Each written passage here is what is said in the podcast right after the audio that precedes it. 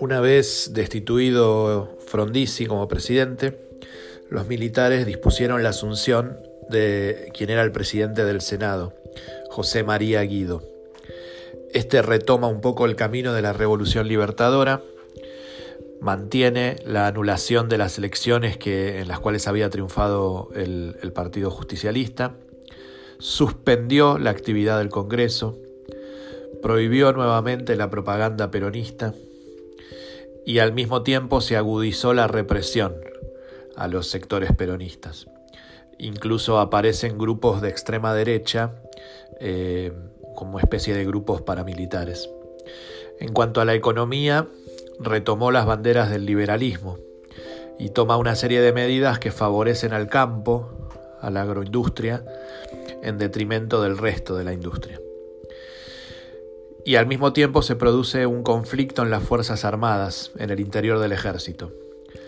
Aparecen dos grupos. Por un lado estaban los llamados azules, que planteaban que las Fuerzas Armadas debían garantizar el orden constitucional, para lo cual era necesario acercarse al peronismo. Y por otro lado estaban los llamados colorados. Estos defendían la lucha antiperonista, aun cuando fuera necesario no respetar la Constitución. Llegan incluso a un conflicto armado entre ellos. Quienes salen ganadores son los azules, liderados por Juan Carlos Onganía, quien era en ese momento el jefe del ejército.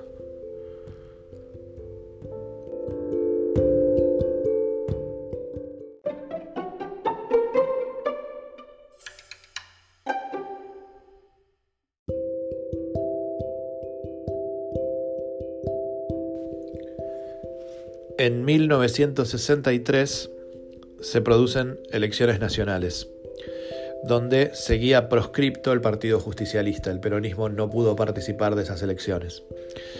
Ganan esas elecciones la Unión Cívica Radical Intransigente, que llevaba como candidato y por lo tanto futuro presidente al doctor Arturo Ilia. El gobierno de Ilia tuvo muchas dificultades desde el principio eh, había conflictos dentro del propio radicalismo que complicaban la toma de decisiones. Eh, incluso medidas que el gobierno mandaba al Congreso se paralizaban en diputados, donde el, gobierno tenía la minoría. Ilia, por otro lado, tenía un estilo moderado, tolerante, eh, siempre intentaba evitar conflictos. eso llevó a que fuera calificado por sus detractores, por sus enemigos como lento e inoperante, y comenzaron a llamarlo y a caricaturizarlo en revistas incluso como la tortuga.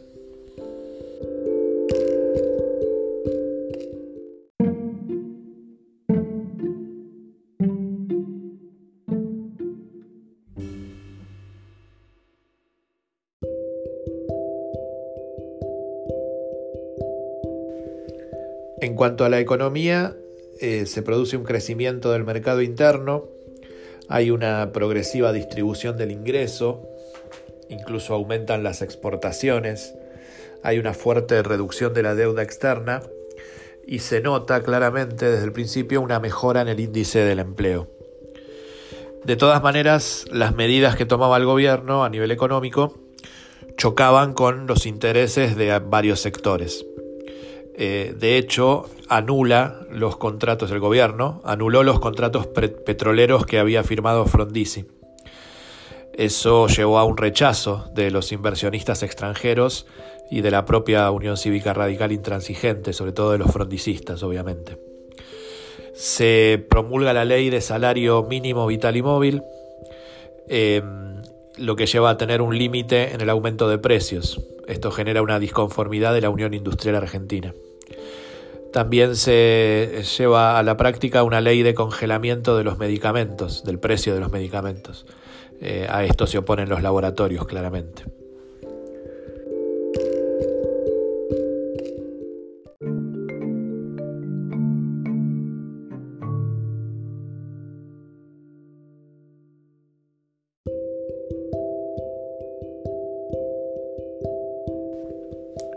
La relación con los militares también era complicada. La Unión Cívica Radical del Pueblo, eh, estaba vinculada a los colorados en ese conflicto militar y el jefe del ejército, por otro lado, era de los azules.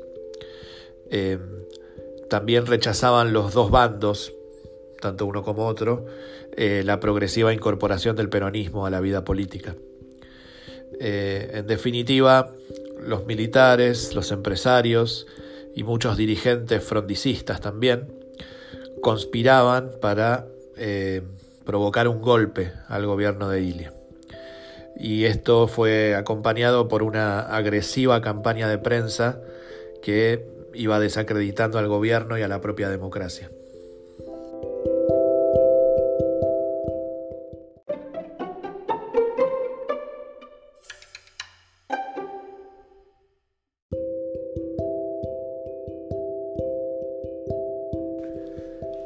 La CGT, mientras tanto, liderada por el sindicalista Augusto Timoteo Bandor, em, lanza en 1964 lo que llamaban un plan de lucha, en busca de mejoras salariales, por un lado, y por otro lado el levantamiento de la proscripción política al peronismo.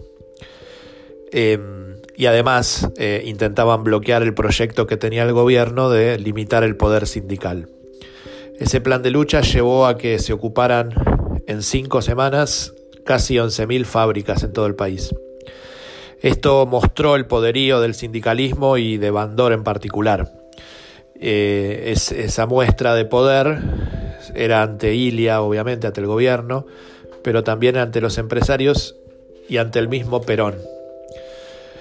Perón empezaba a tener dificultades para liderar a los trabajadores a distancia en el exilio eh, y Bandor eh, desafiaba evidentemente el liderazgo de Perón.